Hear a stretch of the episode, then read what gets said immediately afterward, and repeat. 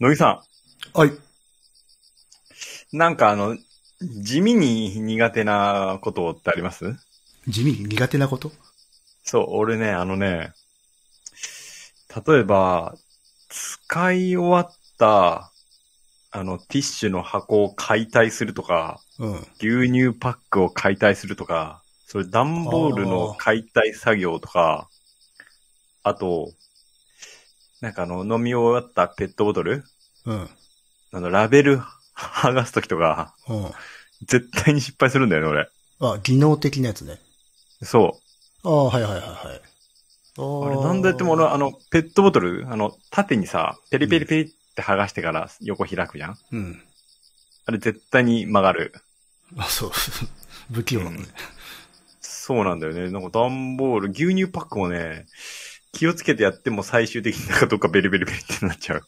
あーあ。まあ、私もまあそういうの得意な方ではないね。あれ結構難しくてね。うん。得意な人いるんだろうかと思ったり、なんか、 結構あれ、毎日のことだと結構、凹むんだよね。 まあね、毎回凹むとさすがにこれは、俺はどうかしてんじゃないかってな る。そうそうそう成。長してないと。 力の加減をいくら変えてもね、ダメなんですよ。なああ。んかなぁと思って。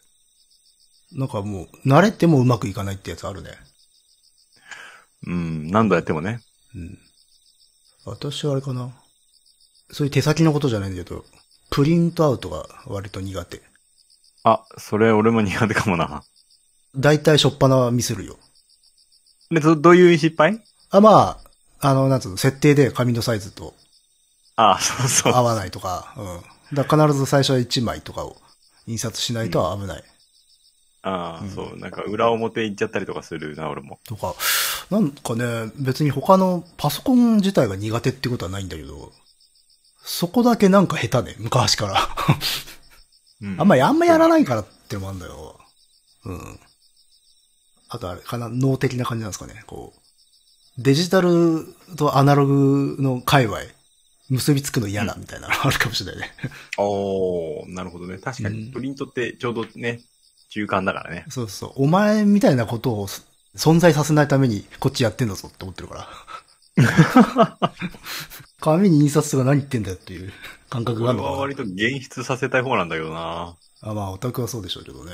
う。ん。それでも失敗しちゃうな。まあでもおかげさまでさ、もうペーパーを使うことってほとんどないわけさ。仕事とかで。うん。ううんんうんうん。けど、たまーにあんのよ。特にほら、申告とかさ、いろいろとあはい、はいはい経理とかの時に結構紙印刷することあったりとか、うん。あって、そういう時に結構ミスったりするんだよな。うん。うん。なるほどね。そうなんですよ。でももう、いいかなと。 成長しなくていいかなと思ってるけど。うん。うん。まあでもさすがにね、そういうのも公的な部分でもちょっと減ってきたなと思うけどね。そうね。だいぶね。うん。うん。あとそうね、それつながりで言うと、あとね、モバイルが下手くそ、使い方。モバイルモバイルあ、そうというか、まあ、PC は割とちゃんと使う。うんまあ、ちゃんとっていう、言うほどでもないけど、使うんだけど、途端あの、スマホとかのやりとりがすごい下手で、あ、そう。うん。LINE とかさ、の、うんあの、友達になったりとかするの、すげえ手間取ったりとかするという、おじさんぶりを露呈露呈するんだけど、うん。うん。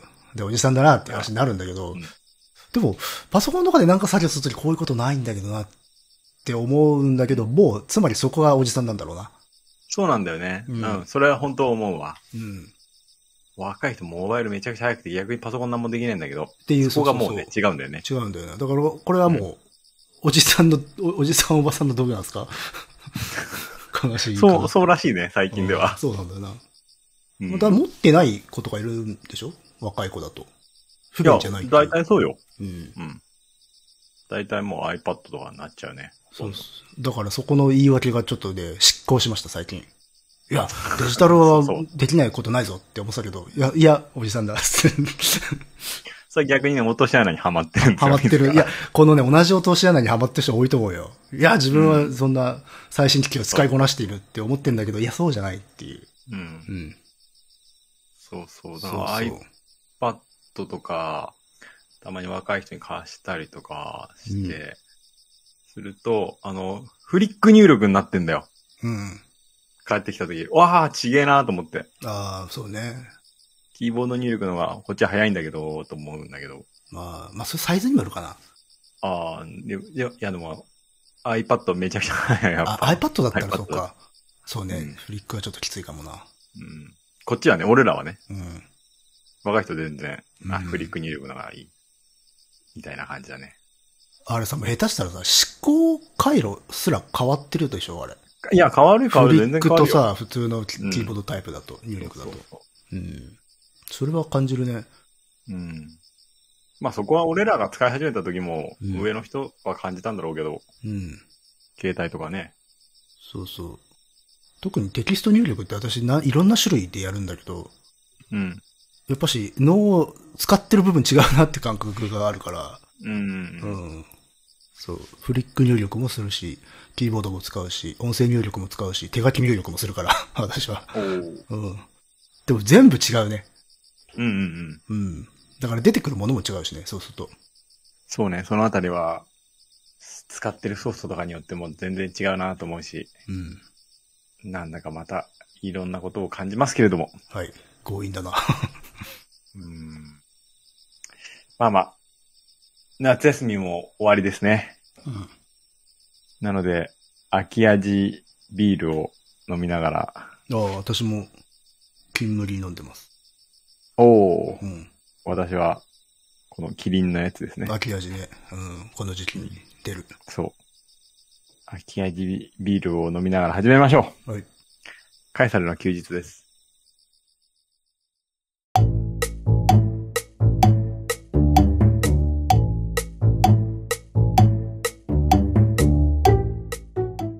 この番組は私がガダニエルとクリエイターの乃木がサイコロを振って才能面のお題に沿った投稿をしていくトーク番組です。はい。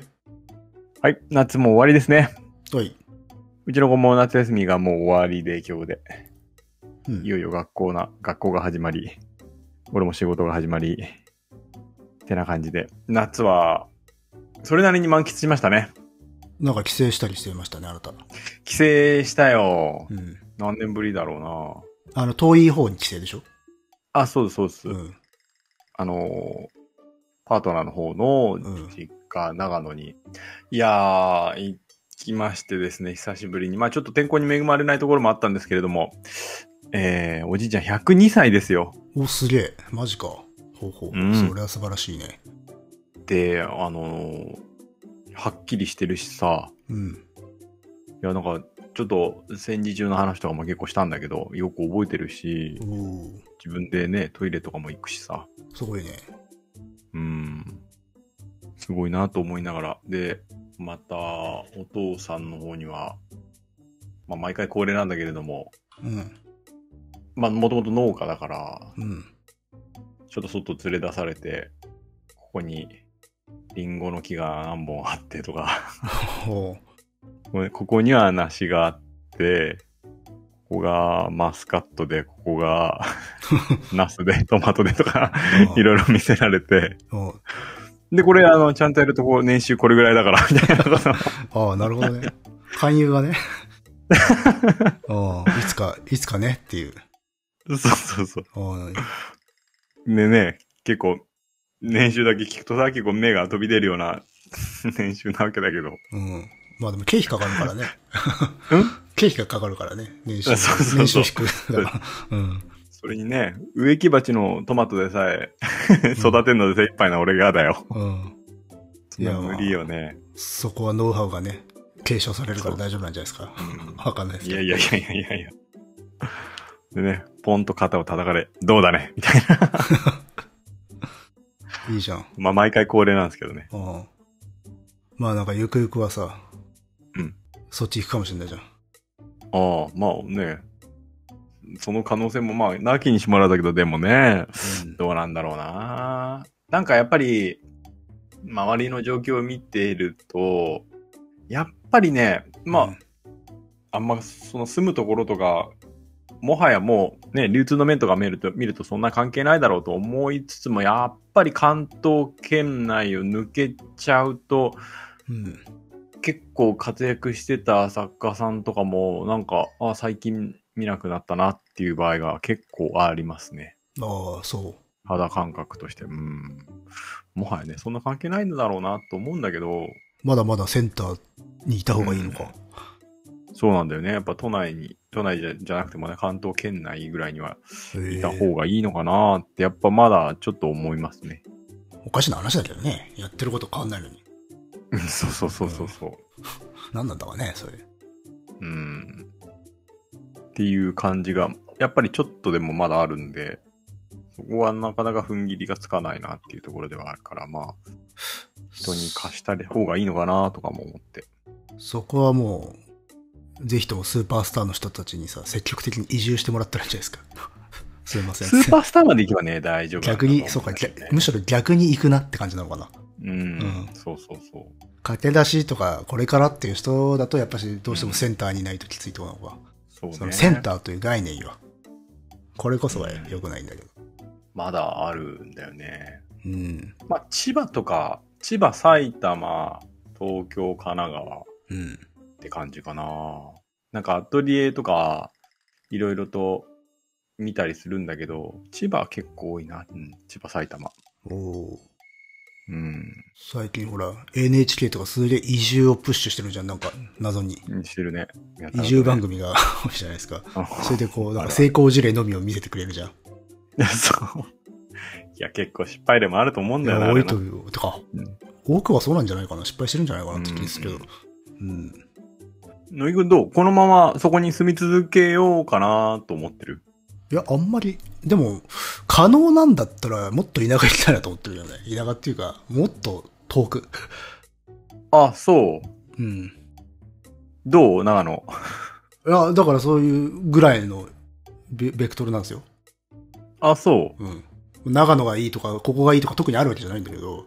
うん。うん。紹介しようか。いいとこ。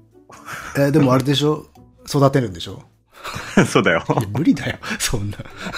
片手までやれることじゃないんだからさ。うん。じゃあ家、家つけるよ。いやいやいや。 まあでもなんか、そうね、そういう、どこでもできますよっていう生き方はしてみたいですよね。ううん、ん。まあノマドじゃないで,、ですけど、うん。せっかくならね。そうそうそう。うん俺もね、まあ、なんとなく今、神奈川、俺神奈川、あ、野井くんもそうか。神奈川以外にね、まあ住んだことないからさ、うん。雰囲気はあんまりわかんないんだけどさ。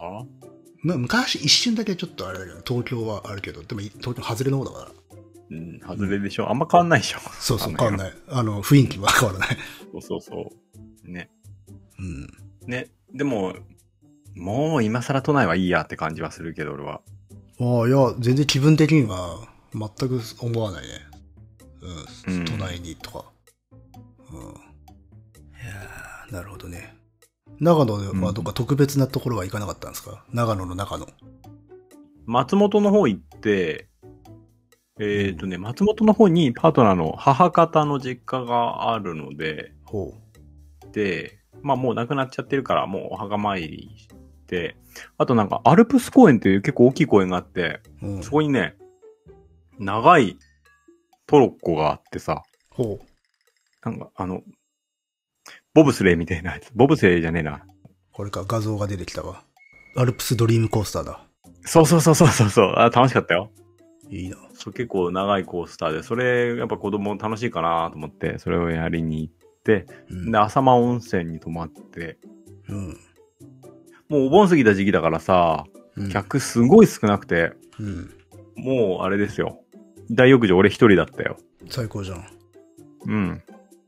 いい夏休みですね。そうなんですよ。まあ、川も行ったし、なんか子供はポケモンの映画とかもリバイバル上映見に行ったり、うん。結構満喫できたんじゃないでしょうかね。うん。まあ、お祭りもあったんで、お祭りにうっかり行って金魚すくったら買う羽目になったね。まあ、そらそうでしょ。取っちゃったら。あの、買うっていうから、まあ適当に金魚鉢とか買って、うん、ね、数日間で、ああ、残念だったな、みたいなことになると思ったら、あの、ちゃんとした水槽とポンプ買わされて さ、そりゃそうでしょ。 そんなおおざなりはダメですよ。結構なお金かかりましてね。うん。確かにでもそうね、金魚すくいのあの、ライトさと、その後、後始末がすごい釣り合ってないよね。知り合ってない。全然知り合ってないよ。なるほどなで、まあ、そう自由研究もあるんですよ。金魚の研究になりましたよ。ああ、ちょうどいいね。うんそうそうそう。そこ自由研究ってまだあんのか。自由研究ありますね。自由研究ってね、結構、今、ね、出されたら、もう喜んでいろいろと調べるんだけどうねん。今は当時ねめんどくさかったな。だって我々が今やってることなんてほとんど自由研究じゃないですか。本当だよね。う。この間、あの、この間でもないか。夏休み初めの方うん。子供と公園行ってさ、うん。なんか、あの、小学生ってすごいね、いうん知らないおじさんとかにもガンガン話しかけてくる子いっぱいいるからさ、うん。よく話しかけられるんだけどさ、うん。なんか話しかけられて、ちょっとそのことを話してたら、小学校3年生ぐらいうん。だ かな、3年生か4年生ぐらいの男の子で、あのどう宿題いっぱい出たって聞いたら、ああ、出た出た。400ページ出た。って言うから。出たよ。その、謎の400ページか、それちょっと頑張んないとね。っていう 謎の生き りね。小学生の。400でも 大丈夫。俺、1日40ページやるから、4日で終わるとか言って、えちょ、全部違うじゃねえかよ。 ちょっと、4日でもし、あ、そう、あのー大変だと思うけど、4日で終わんなかったとしても、もうちょっと頑張ってねってうん。うん言ったらなんか、はてなみたいな顔してたけど、 そうかそうか。面白い可愛いよね。ああいや、でもなんかいい、いいコントだったな、それは。ああ、そうそうそう。でね、ちょっとその、やばい情報を聞いちゃったんだけどね。うん。なんでその彼はね、ちょっうとん、体の半分が、うん。サイボーグでできてるらしくあてー。なるほどね。で、なんかあの、セミの場所とかすぐわかるらしい。なるほどね。それはまあ、400ページ、1日40ページで4日で終わるでしょ。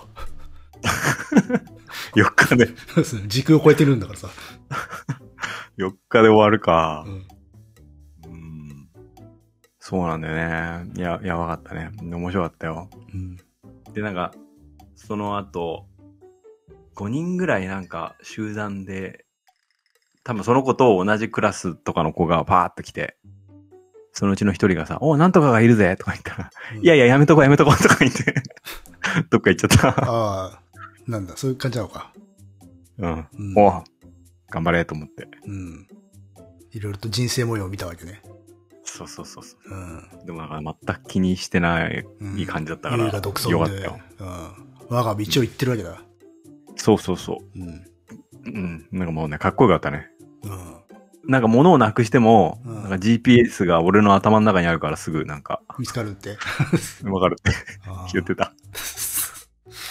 いいな、いいキャラだな。うう。んん。すっげえ面白かったよ。いい感じだったね、彼は。もうさ、まあ子供がいるからね、そうやって多分話せるんだよね。あの、なんていうの外面的には。そうそうそう。前も話したけど、ほら、子供を一緒にあ連れてると、割とこう事案にならないっていう。ならない。うん。私はほら、事案になるからね。うん。うん。俺このな夏休み入る前、うん。あの、子供を、えっと、迎えに行く日があるんだけど、うん。じゃあまあ基本的にまあ毎日どっちか、俺かパートナーか両方がどっちか迎えに行ってるんだけど、うん。お父さんはこう学校に、 校門のところまで迎えに来てほしくないっていうから、うん。あの、家からちょっと離れた T 字路のところで俺待ってんのね。うん。で、待ってる間に、なんか割と道は広いんだけど、うん。あのーそこで待ってるのはちょっと変な感じなんだろうね。そうでしょう。うん。割とこう、じろじろ見られたりとか、うん。して、で、あ、子供待ってるだけなんだだけどなぁと思って、うん。待ってたら、普段、あの、まあ、ある時ね、うん。あのーなんか通報かなんかあったのかわかんないけど、まあ、パトカー来てさ、 うん。まあ、俺のいる反対側のところで止まって、うん。だいたい二人乗ってんじゃん。うん。で、一人降りてきて、あの、あ、これはお職質パターンだと思って、こっち側に渡るために、俺がいる方に渡るために、こう左右を確認してるところに、うん子供が帰ってきたわけで。ああ、ギリギリセーフ。うん。子 子供帰ってきて、いや、子供が向こうから歩いてきて、ちょっと違うとルートからは警察が来ようとしてる、すうごいじゃんん。警察になんか質問されてるところなんか、うん。そうそうそう、見られるな、ちょっと恥ずかしい、どうしよう、どうしようと思って、ああ、でもこのペースだと警察の方が早いなと思ってたら、珍しくその時なんか交差点かなんかで、なんかなんかバッタを捕まえたなんかなんかで、うん。遠くからあの子供がお父さんって走ってきたから、うん。その警察も、あみたいな感じで、あの、パトカーに戻って った。事なきを得た。そことなきを得た。あ危ねえわ。あれ職質パターンだったな。せちがらいけどそうなんだよな。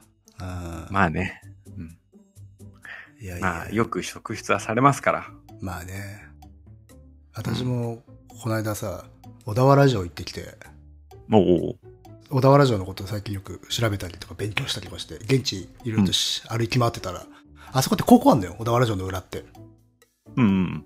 で、まあ、そこに割と重要なあの遺構がある、の跡があるから、うんそこは重点的に見て回ってたら、すごい、ちょっとい今自分が一番こう、ここはどういう形してたんだろうなっていうことを悩んでる場所があって、そこ重点的に見てたらやっぱ、女子高生たちがすんごい恋話してて、いいじゃん。その真横でさ、ヒゲのおっさんがさ、あの、ずーっとさ、坂道の、あの、塀、坂道沿いの塀をずーっと写真撮ってるっていう、やばい。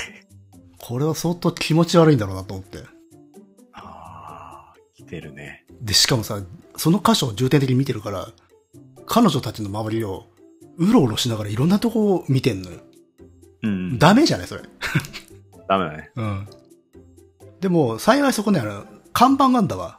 小田原市が設置した、うん。史跡案内の看板があって、そこにちゃんとおうこおうう、こうやってこう、 わざとらしく。ああ、なるほどね。ジロジロ。もう全然実は頭に叩き込んである内容なんだ けど。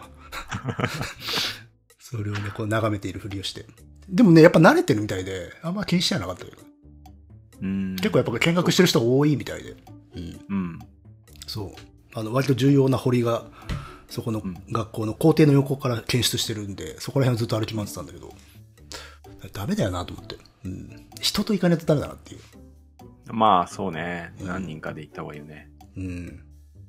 でね、全然謎なところをさ、じろじろ見てるわけじうん。ゃん。うん。まあ、嘘でも話ができるからね。そうね。うん。うん。そしたらもうね、ああ、こういうタイプの人かっていうのがわかるからね。うん。そうそうそういいそんだけどね。う。で、あの、解説とかしたことあるもん。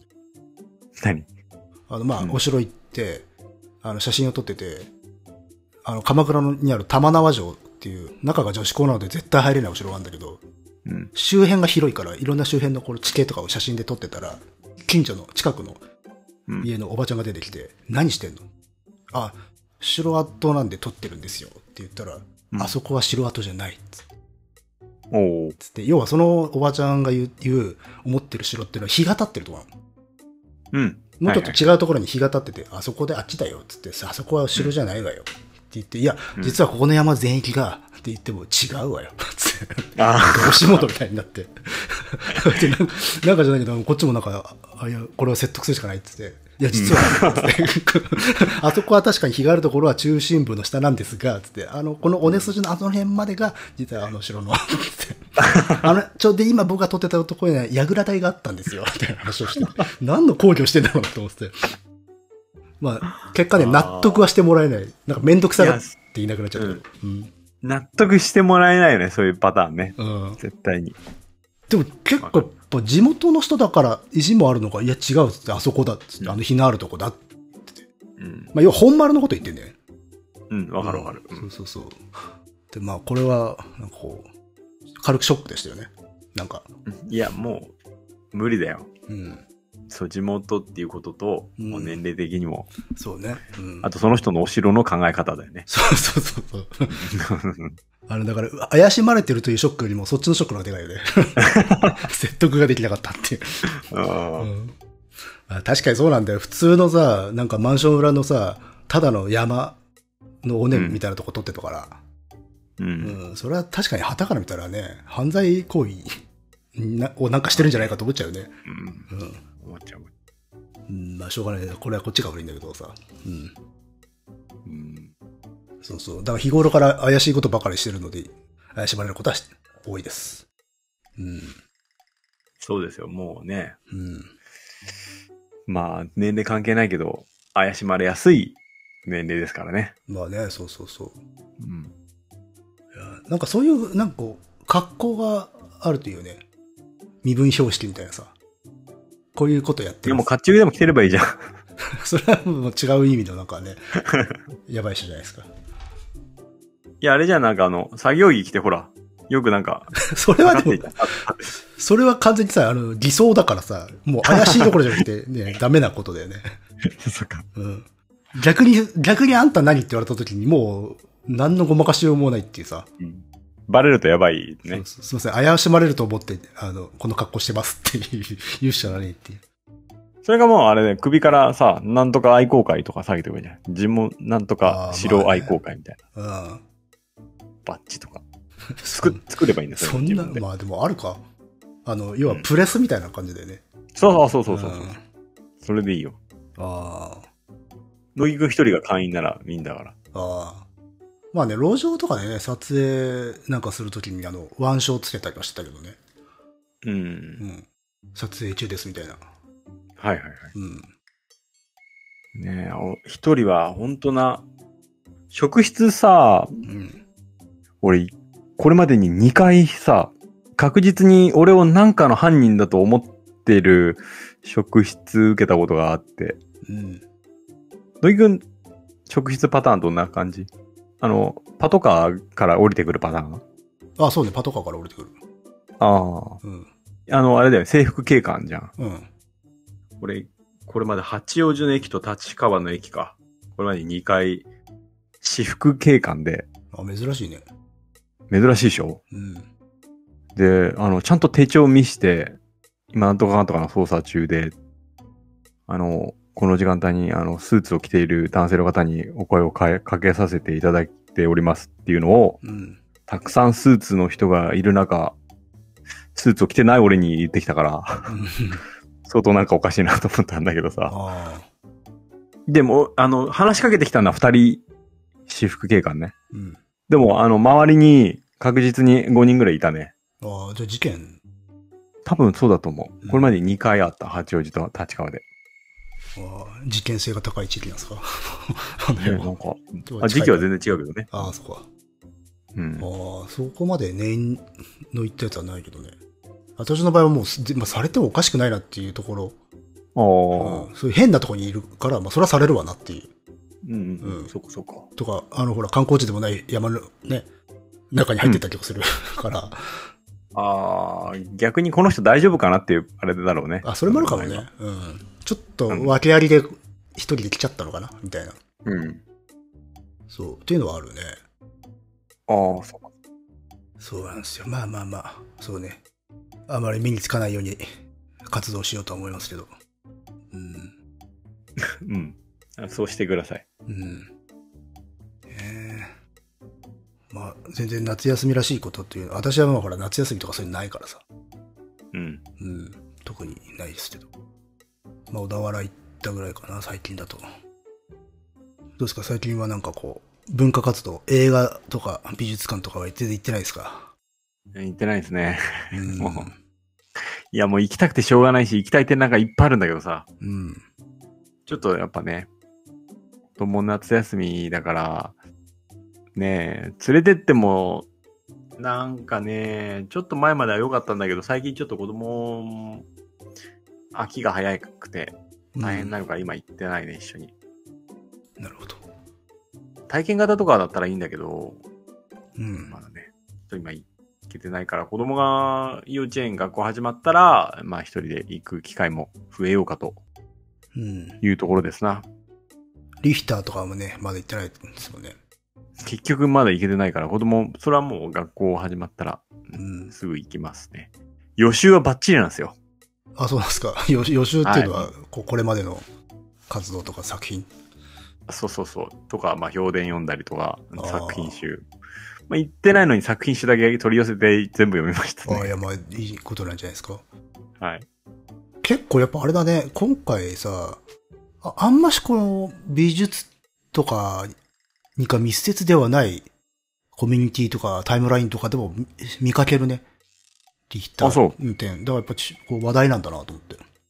まあ、あのー今回日本で初公開さ、日本では初公開される作品が割と今の現状の世界情勢とかにも、まあ戦争とかね、あの、アウシュビスとかテーマにしてるところがあって、うん。そういうところからも結構注目度は高いんじゃないですかね。もうみたいね。そうそうそうう。ん。割と目にしたから、あ、やっぱそうなんだなって、さすが大物だなっていう。う。うんん。まあ難しいですよね、あの辺は、本当ねえ。ちょっと前もね、そういうニュースあったね。なんだっけ、あれ。えーと、なんかドイツのドキュメンタドキュメンタリーなんかあったのまあ要はちょっとヘイトに関わる問題とかで、いろいろとうん。トラブルが起きたっていう。なんじゃろう。目にしたような気がするような。反ユダヤ問題で批判を受け展示作品を覆い隠すっていうことが、ほまうあ、ほうほう。ああ、なるほどね。問題になったっていう。まあ、要はそれは、要は表現の自由とヘイトのあの論理とかぶつかったって話ですかね。まあ、日本でまあ最近似たようなことがあったあれに近いもんですな。じゃあ。で、すあれかもです。で、それよりもさらに激化しやすいネタだったかもね。うー。うんん。あ、本当だ。なるほどね。うん。まあ、こういうのもね、あって。これはただちょっと経緯をあまりちゃんとね、 詳しく知らないのでね、喋れないですけどね。うん。割とそんな単純に、あの、あれみたいですね。表現の自由と、ヘイトダメよっていう倫理とかぶつかったというだけの話ではないらしいですね、これは。実際のとこはね。うんうああ、全然詳しく見てないんで、うん。 あんまり言わない方がいい良さそうだな、これは。これ難しそうだな。 うん、まあまあまあ。なるほどね。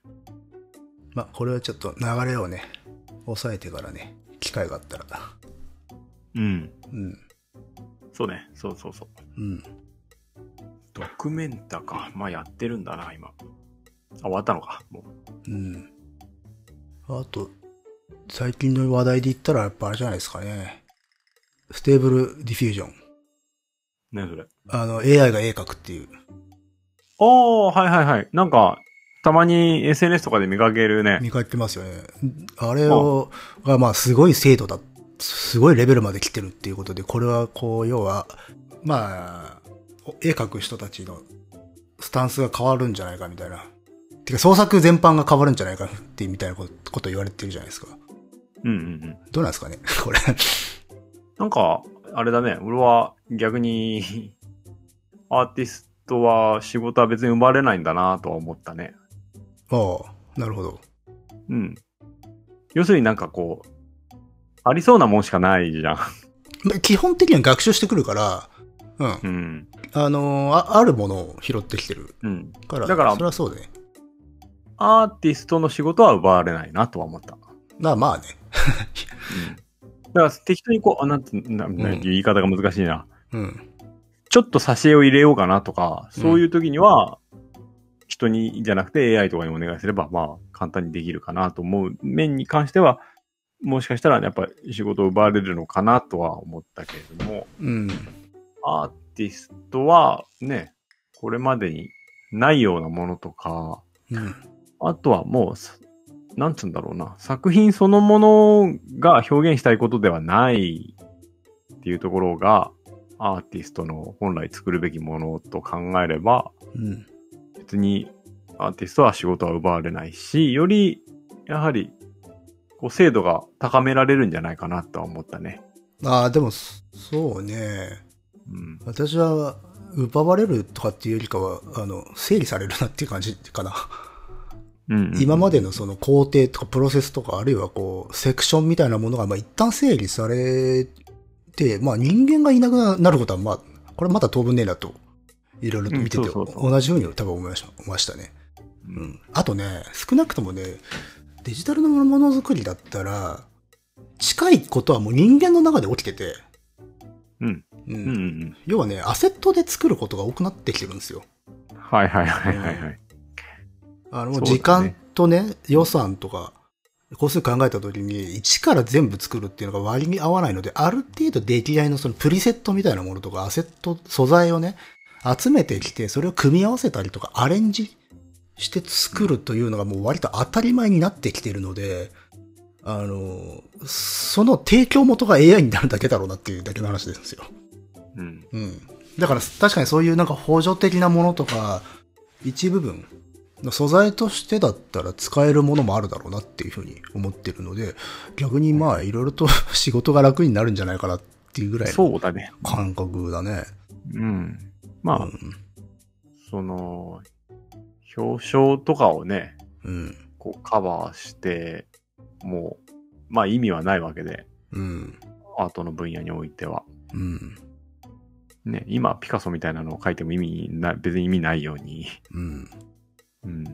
まあ、ものすごいこれまでの歴史を学習して次に出てくるコンセプトはこれみたいなのを考え始めたら、うんそれはそれですごいのかなとは思うああ、けいどや、でも、そうし、それでもやっぱ結局のところなんか関係、あのー関係性が一旦整理されるだけで、何かがなくなるとかっていうことではないなと思ってうるんかそら、う、そういうもんではないなと思ったから、まあ安心したかうな。うん、ん。なくなる人もいるかもしれないけどね、これ。まあそういう人もいるかもしれないけど、アーティストとかは、まあ、うん。少量ベースで割とその、なんつうんだろうな、企業向けのこのイラストレーションとかをやってる人たちとかは、いろいろと考えなきゃいけないことはあるのかもしれないけど、うん。うんこれが全部ひっくり返るかっていうと、いや、そこまででもないかなっていう感じはしたかな。むしろ私はこれでなんかいろいろ使えるかなと思って、やっぱいじり始めてるし、うん仕事とかで。そうだね。なんか楽になりそうかな、っていう感じはあるね。あとはお客さんが結構使うようになるかもしれない。うん。例えばさ、あの依頼とかをもらうときにさ、コンテとかイメージボードとか構成案みたいなものとかをはいはいはいもはいらはいったりとかして、それって結構センサー万別なのよ。どういうスタイルで来るかって。うんうんうんで、中にはまあちょっとこう、もちろん絵描けない人とか多いわけさ。うん。だから結構いろんな工夫をしたり、文字だけの人もいたり、いろんな、なんつうのか、ありもののイラスト素材を組み合わせて作ってくる人もいれば、ぜまあ、そもそも構成案まで投げられることとかがある。っていう中で、多分そういう構成案とかイメージボードをこれで作るような人が増えるかもね、と思って。うん。そうすると結構ねなるほどねイメージが具体的になるので、やりやすくはなると思う。そう、そうか。うん。そうそうそう。わかんないんだよね、やっぱしどういう風にしてほしいのかっていうのが。逆に、まあ、すこれで、うん、アート好きな人とかが、アート好きだという人がいたとして、うんこれで、あ、もうこれでいいじゃんと思うのなら、まあ、その人はアート、うんコンテンポラリーアートのファンとは言えないのかなっていう感じはしますね。僕らの領域からすれば。うん。まあ、現状これだって組み合わせる何を組み合わせたらいいかという、まあ、その最適解みたいなことは導き出すんだけどうん。あのそれ以外のね外しをどこまで学べるかっていう、まあ多分その外しも学ぶようになるんだろうけどねうん。うんまあゆくゆくは確かにマジでアーティストが生まれるかもしれないけどうん。それはまあいつかは出てくるだろうなと思うけど現状はまだそこまでではないのかなと見た限りはね思う単純にそのクオリティがパッと見のクオリティが高いからすごい技術に見えるっていううん。そんでもその、クオリティっていうのも、うん。まあね。そんな技術的なもんでしょ。そうそうそうそうそうそう。うんあ、そう、あくまで、あ、あの、ありそうな絵っていう、うん。そうそううそんう。ほんといろいろ見たけど、ありそうなもんしかなかったんで、っていう点ではね。うん。なんかこう、アートを見る感覚とは違う感覚で楽しむことはできるかもしれないけど、うん。やっぱりこう、疲れたところのない感覚を疲れるのがアートかなと思いますんで、うん。うん。そこ行くと、なんか同じところばっかりくすぐられてるような感じがして、まあ、だから、ここで想定されてるなんかひっくり返っちゃうかもしれないっていう、ひっくり返されるものの、想定されてるものが多分そっちじゃないんでしょうね、これ。もうちょっと商業的な世界の。そう、そうですね。ただね、なんかね、これに対して、これなんかいろんなものが、AI が賄うようになって、いろんな人たちが失業するんじゃないか、みたいなことに対して、うんあの写真の技術が生まれた時に画家はいなくなると言われたけど、画家はいなくなってないはいはい。よね、みたいなことを言言っている人がいて、で、まあそれは一面、まあ確かにと思ったんだけど、ただ、今回のことって、画家に対して写真がう、絵に対して写真が生まれたっていうこととは違うんだよね。あの、うん人間じゃないい人が絵を描くようになったって話をしてるんで、そうそうそうそう。あの、結構それ実は違うんですよね。比較にならない。うん。そこは違いますね。うん絵と写真というのはもう違うものなんで、そもそもがっていう。うんうん。だから、まあ絵を具体的に描いてくるんで、一応、うん。 うん考えて絵を描いてくるので、そこの点はだいぶ違うな。だからその反論の仕方はちょっと違うかなと思ったな。うんう。ん。で、絵を描くが AI がいたとしたら、それは画家でいいと思うんだよ。 そもそも。うんまあ、そうですね。うん。まあ、 なんか人間の脳と同じような感じにななるんだろうね。したらそれは画家だよね。画家だっていうことで、まあアーティストでいいんじゃないかって思うけどな。 うんまあまあ、ただ、そのレベルっていうかこう、いや、まだ至ってないけど、いずれなるんであれば、それは画家なんじゃない っていう。うん。うん。そうだね。うん。ことで、なんかいいんじゃん。人間と肩並べて AI がいるみたいな感じでいいんじゃないですか。まあ、ただ、あれか、工数がかからないから、じゃあ人に頼むよりこっちの方が安上がりだよねってなるってことってことでしょそうそうそうう。だん。からそもそも客も違うだろうし。うん。まあね。ただね、やっぱコツがいるのかね、このサービス、まあ若干、あの、少しだけいじり始めてるんだけど、まあやっぱホラー画像しかで きないね。そう、 そう、それ思った。なん か、なんかどんなさ、のを見ても、なんかベクシンスキーとか、なんか週末絵画的なものがすごい多くて。うんあ、あのね、ね、みんなでこう、なんつうの、あ共有してるやつは、ほんとよくできてんだよね。もっとひどいんだよ。もっとほんとね、そう。うん。なんかあの、あれですよ、ほんのろみたいな世界ですよ。あ、そう。 こうなんか奇妙な写真が撮れたみたいな感じのね。へー。で、絶妙な怖さなんだよ、それが。うんうんうん。あの、なんか、し写真とも、イラストともつかぬ、うん微妙なタッチで、微妙に、なんていうのかな、知識がずれた絵が生まれるのよ。うーん。だから、あの、日本女性、街中を歩く日本女性みたいな感じでキーワード打ち込むと、うん。悪夢の日本なのね。なんかこへうー。うん。で、そのテイストが逆に貴重だなと思って。ううんん。これもなんでそんなテンションなのえ、やっぱし学習、あれなんじゃないですかちゃんとした学習してないからじゃないですかうーん。え、一般的に消費される日本のイメージがそういうイメージだとかそういうことじゃなくて。あ、やっぱだから海外の、その、なんていうの、ちょっとずれた日本感ああ。みたいなものを、あの、文脈無視にして繋いだようなモンタージュしたいみたいな感じになってるのよ。うーんで、それが結。果、統合されてる感じがないから、極めて奇妙な印象を与えるの。うんうんう。ん。あ、なんか逆に面白いね、それね。そうそう。だからだからね、それはそれで面白い。ただ、それもやっぱ、あれなのかな、このキーワードとか、使い方によってかなり調整していけば、綺麗になるんじゃない実際かなり自然な絵を作ってる人もいるいたから。ただ、あの、面白がって適当に打ち込むとそんな感じになる。はあ、はあはあ、うんなるほどね。そうなんですよね。でもね、私はそんなに期待してないですよ。うん。いや、あの、まあね。さっきさ、まあ、これ多少は自分たちの仕事とか作業が楽になるからいいよねって話したけど、技術が進んで楽になったことなくねって思ってさ。あ あ、そ、それ言えるね。いや、あの、一つずつの、あの、た確かにこの、か、コストとか、かかるうん時間は減るんだけど、その分上乗せしてきますから。発注はね。今、いい言葉聞いたな。 そうだよね。うん。ら技術がね、進歩して楽になったことねえな。ないですよ。だって、まあ、この技術の進歩によって、このさ、この部分は時間5分の1になりました。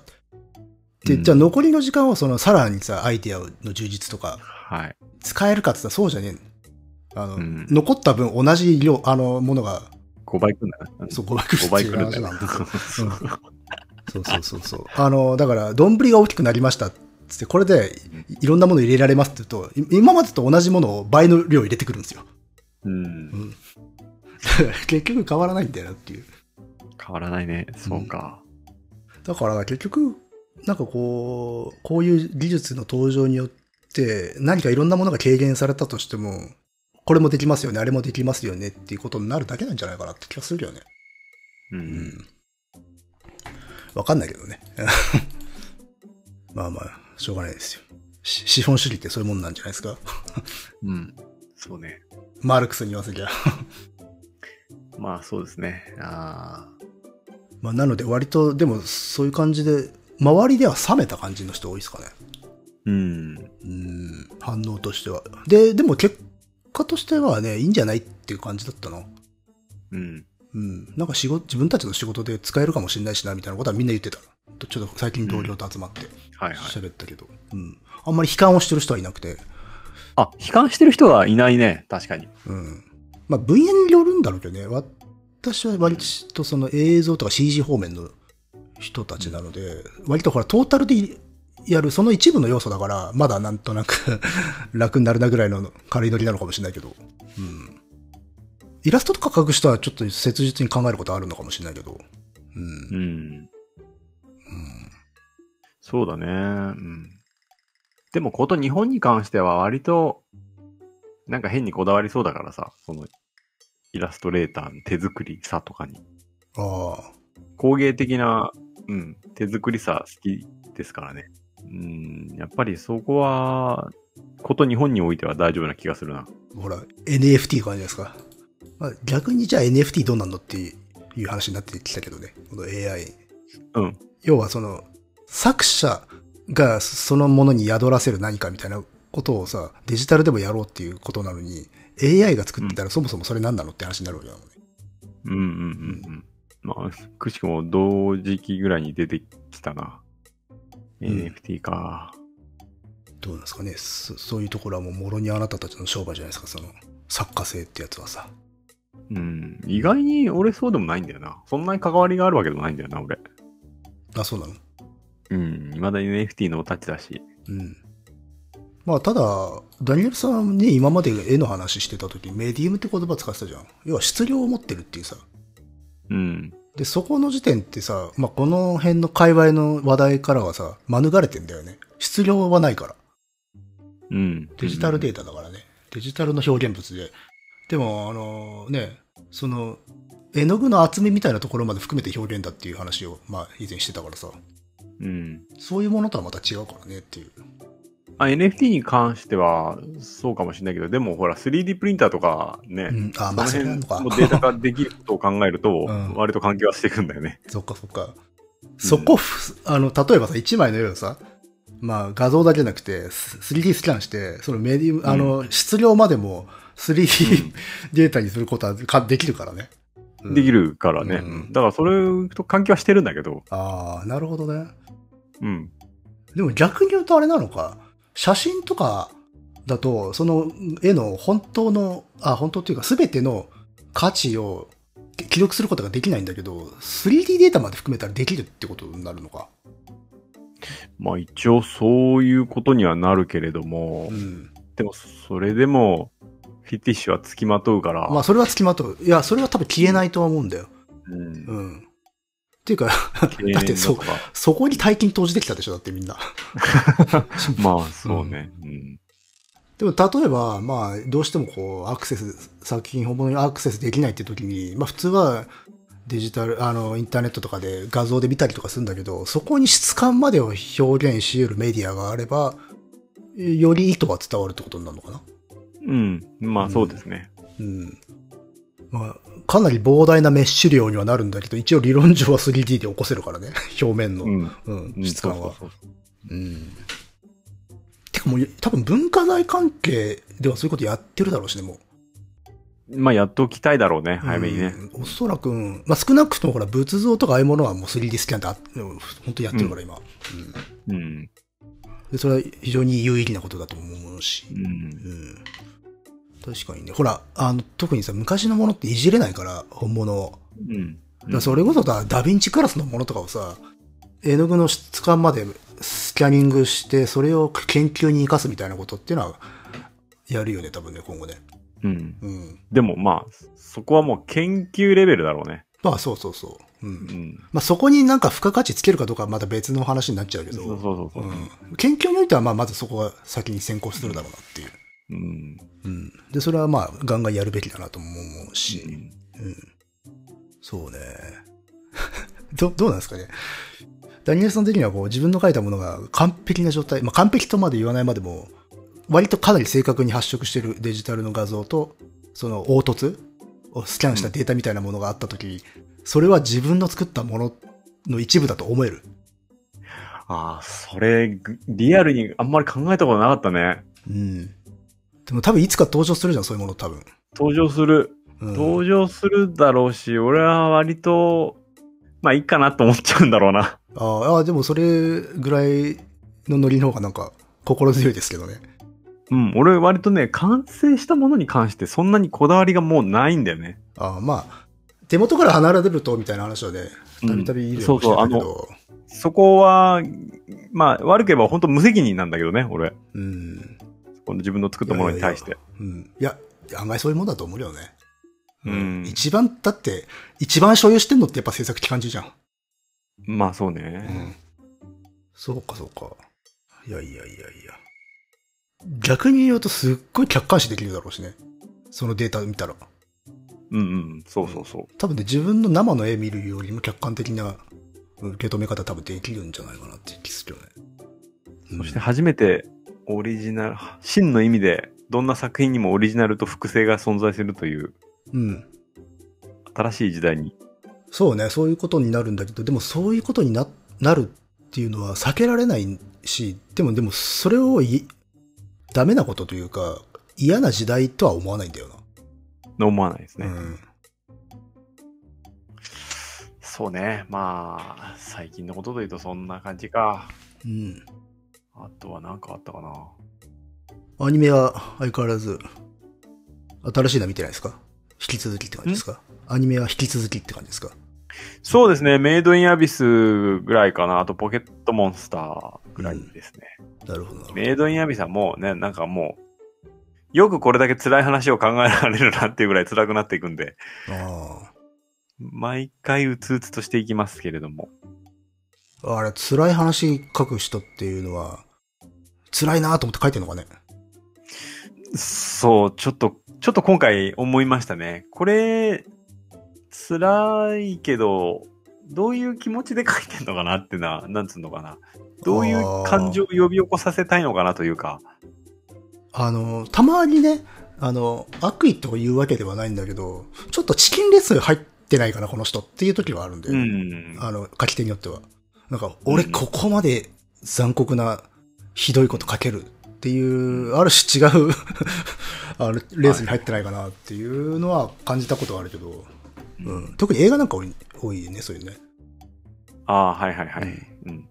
なんか、もう、要するにこう、 続編とかが続いていくと、インフレ、何かをインフレさせなきゃいけないから、 なんか変な方向に行って、残虐性が強まってるだけとか、そういうのはよく見ますけど。あまあ、それはね、あの、しょしょうがない。足し算していかないといけないからそうなっちゃった。それのはまだ健康そううことに関してっていうそうなんだけ感じなんだけど、あの、ほら、志が高くちゃ、高くて、俺、地獄見せたるぞっていう。ど ああ、どうじゃ、この地獄はっていうのがうん、割といきつすぎて、結局それ以外の、なんつうの、深みっていうか、そこから奥ないよねっていうのはたまに感じる時ある。さそういう作品があること。うん、メイドインアビスに関しても、ちょっとだけこう、理屈っぽくなっているような節はちょっと出てきたかなとは思うんだけど。あ、そう。あちなみにメイド・イン・アビスは私は一作目のテレビシリーズは見てて、それ一番きつかったところは、でもそういう、なんつうの、あの、ふ奥がないとは思わなかった。ちゃんとまあその後のね、カタルシスには繋がってるから、その後っていうかそのエピソードのさ、最後のまうんあ、ある種の、早々ですよね、あれ。うんううんうんん。。あそこは別に、ああの、自分の中でもちゃんと落ちたんで、よかったですけど、そうじゃないものもあるなと思って、別の作品はね。うんうんいや、し、パート1のところは良かったんですけど、うん。 2のその、うん。世界の、その、システムというか、成り立ちみたいなものに関して、うん。ちょっと、あ理あ。屈っぽい部分があるかなっていう感じ。私はまだそこを見てない。だけど、うんあれかな俺設定が出てきたかな これを、これはあの、乃木用語で。俺設定っていう。あ、俺設定ではないです。あ、ではない。うん。だから、うん、俺設定には陥ってないとは。ああ、まあそれはいいよね。俺設定は一番きついんだよね。俺設定はきついよ。あれ冷めてくじゃん。見てる方が。う。ん。うん。俺設定ではないんだけど。ああ、俺設定ではないんだけど、あれなんだ。説明っていうか、こそうう、かそうそう語り口がちょっと理屈っぽくなってる感じかな。うん。いやいや、あのバランスはすごく取れてるから、うん。そこは、うんすごいと思う思うんだけど。うん。で、まあ、この先どう話が転がっていくからかわかんないから、まあ、なんとも言えないんだけどね、まだ。うん。うんそうか。私最近は見始めたのあれかな。リコリスリコイルは見始めたな。何リコリスリコイル。リリコリスっていうなんか、風邪ひいた時に飲む薬は知ってるけど。いや、アニメのタイトルで、リコリスリコイルっていう。まあなんか、女子高生たちうん。が、なんか、秘密治安維持部隊の、なんかエージェント隊員みたいなんだって、まあいろんなやつを撃ち殺すっていううーん。作品なんだけど。うん。8話、7話ぐらいまで見てんだけど、まあ乗れてないですね、まだね。7話見 て乗れてなかったら乗れねえかなと思って。いや、もうそれ、それは多分乗れないんじゃないのあの、退屈はしなくて、まあ面白いかなと思ってんだけど、ちょっとやっぱ、うん。そうね。あと、最近ちょっとこう、若い女の子と戦うのに飽きてきたってのあるよね。 ああ、これか。うん。リコリス、リコイルね。うん。まあ、要はなんかすごいあれなんですよ。犯罪を未然に防ぐために、要はかかなりこう、強権的なっていうか、犯しそうなものを消すことによって、治安を維持してるっていううん。未来の日本なんだか、架空の日本なんだか、うんうんで、それをこう、受け負っている子たちの話っていう。そういう、なんか SF でなんか、なかったっけあの、映画うん、映画、あれの原作。マイノリティリポートかなマイノリティリポート。そんな話だったよね。あ、でも、リコリスリコイルの場合はもうあれかな本当に寸前になって殺すみたいな感じだから、やりそうだなとかっていうレベルではないかな。やっぱし、それなりに、うん、悪党退治はしてるっていううん。ただそのやり方が結構容赦しないっていう。うん。という中で、まあ、クソ強なんだけど人は殺さないっていう先輩と、はい。割と容赦なくやるタイプの後輩とがこう交流することによって、まあいろいろと成長していくみたいな話なんでしょうね。うん。で、乗れてないと。半分まで来てると思うんだけども。そうなんだよなだから半分来てテンション上がってないんだから、合わないのかなさ、さ、多分ね、無理だと思いますよ。かなやっぱどうしてもこう、女子高生に戦わせたいわけじゃないですか。 このジャンルってあ。うんうん。もうそろそろその理屈無理が来てんのかなとか思っちゃって。なるほどね。うんまあ、理由別にそういうのいやダメだと思ってるとかじゃなくて、そのためのこの理由付けをいかにしていくかっていう中で、よやっぱし無理なんだろうなってなってきたかな。うん。うん。うん。そうか、そうか。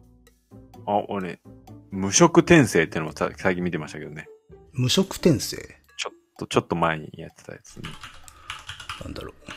それはね、俺、これまだ話これ終わってねえじゃねえかっていうところで、なんか、お終わ、打ち切りみたいな感じなのかな。終わっちゃったんだよね。結構面白かったんだけど。無無職転生異世界行ったら本気出すってああじゃあラノベだねこれ原作はあの、これ、なんかタイトルがちょっと良くないと思うんだけど、もうちょっとちゃんとした。いやいや最近のラノベこうじゃないですか、うん、まあナローナロー小説なのかこれは結構面白かったんだけどさ。うーんこれもあれですかいわゆる異世界転生もんですかあそうです、そうです。わあ死ぬほどあんな全然、何にも話が終わってないところで、あ、そそれはあれなんじゃないの原作がまだ終わってないからアニメしテレビシリーズもまあ途中で止まってるってだけじゃないのあ、2023年放送決定ってあります。いやでしょ多分うんあ、よかった。とりあえあれでず終はわってないんだね。ワンクールでは終わらない尺なんでしょよかったあそんな面白いんだー。面白かったですよ。うん。あ本当。ええまあ、巨人が100点だとしたら、まあ、30点ぐらい。それは、あれなんですかね。 どどう大いうこ健とだ闘です。大巨健闘巨人がすごすぎるのか、ま、30点ぐらいでもまあ許してやるってことなのか。大健闘ですよ、30点って言ったら。 そうっすか。 30点さ、30点したらもう大したもんですよ。それは、本当あの、本当100点満点中70点ぐらいだで、巨人だけはなんか200点ですみたいな、そういうことでしょ。まあ、まあ、そういう言い方の方がいいのかもしれない。そういう言い方の方が愛があるよね。 えー、これどんな話なのいや、なんか、えー、現世で、まあ、引きこもりだったけど、久々出たら事故で死んでしまったら違う世界に。あまあまあ、異世界転生大体そんなんだから。ももう、もう、もろ、そんな。で、その先で無双するっていうのがほら、このジャンルじゃん。あの、現世で持ってた技術で、向こうで天下取るっていうのは現地で持った技術関係ないんですよね。関係ないんだ。魔法を使えるようになるんですよ。はあ、なるほどね。ああ。まあ、でもまあ、いわゆる、現実きついんで、あっちでそうそう そう。再起しますっていう。そうそうそう。えー、で、もうちょっとこう、現実とリンクしていくのかなと思ったら、意外とそうでもなくて、その世界で かなり盛り上がってるっていう感じですね。えーそうなんだ。そそれおもろいかなんか、現実で抱えてるカルマを持って帰持って込んでどうこうみたいな話なんじゃないですかね。いや、全然そんなことがなくてですね。ええそうなんだ。うん。これから関わってくんのかなっていう感じのところなんですけど、今のところ全然関われなくても、異世界の話として面白いっていう感じですね。ああ、そう。なるほどね。まあでもそのうち出てくるのかな、そういうことが。うん、そうだと思う。うんまあ、ちょっとずつもちろん出てはいるんだよ。うん。うん、要素として。うん。だけど、今のところ異世界で面白いって感じですね。なるほど。なんで、なんで見ようと思ったこれ。 これはね、なんか、えーっと、なんか SNS で面白いみたいなのを多分一言ぐらい聞いたんだと思ああ、う。でちょうどその時何見たらいいか全く、あの、見当もつかなかったんで、うん。とりあえず何かにすがりたいと思って、すがったんだと思そっか。う。そういうタイミングで一言でもいいという言葉が来た場合は、もう何でも飛びついちゃいますから、私。そしたらそれこそリコリス、リコイルもめちゃくちゃ評判いいですよ、今。ああ、じゃあ見てみるよ。そうか、そうか。わかりました。じゃあ。あ、でも今な、ちょっとポケモンがちょっと今、楽しいからな。ポケモンを楽しみにしてるかな。メイドインアビスより、うん。正直。そうかい。はい。サトシがね、どこまで検討するのかっていうのをうん。楽しみにしてます。私は。なるほど。まあ、そんな感じですかね。そうですね。え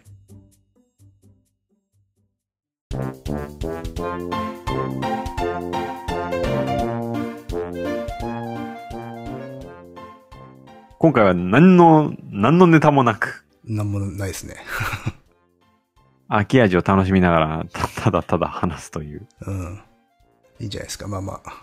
一応ほら、活動し、してますよっていう 生存報告。そうですね。 ちょっとは、あの、まあ、間空いちゃったんでね。うん。まあね、またね、あれですよ。ダニエルさんがハードなネタを持ってくるんで。 はい。あ持って、持ってきます。持ってきます。あれですか。リヒターですか。まあ、多分そうでしょうね。うん。どうなるかわかんないけどね。いや、いいんじゃないですか。うん手ぶらで帰ってくるかもしんないけど。あ、いやいやいやいや。そうね。まあ、個人的にちょっと聞きたいところでもあるんだよね、私は。うん。ああいうので書けんのって。 書けんのっていう。あああいうネタってみんな書けるのっていう。正直に。そうね。外野としそて。う。うん。それを見てきます。はい。うん。まあ本当予習はたくさんしたんですけど、まああとはもう現物を見るだけです、僕は。おーいいじゃないですか。私もでもさすがにこれ見たいんですよね、どっか。あれ、いつまで、結構遅くまでやってんだよね。 10月までやってます。やってるよね。だからどっかのタイミングでは行きたいなと思うね。うん。まあ損はないとは、あもうー思うっていうのを見てない、俺がまだ言うのもおかしいけど。まあ、へあれかもしんないな。そうしたら私ももしかしたら釣り取る回までに見てるかもしれんな。はい。うんそうだといいかもしれないですね。うん。って感じで、じゃあまあ、そうね、時間見つけて見に行きますわ。うん。うんはい。うん。まあ、あと普通にマジで個人的にも見たいのでね。うん。んそうね。乃木君の意見を聞いてみたいところもあります、これは。うん。ですかね。うん。はい。なので次はそんな話になるかなと思います。はい。では、えー、ご意見、ご感想などは、dice.caesar.gmail.com、dice.caesar.gmail.com までお願いします。はいはい。それではまた次回、さよなら。さよなら。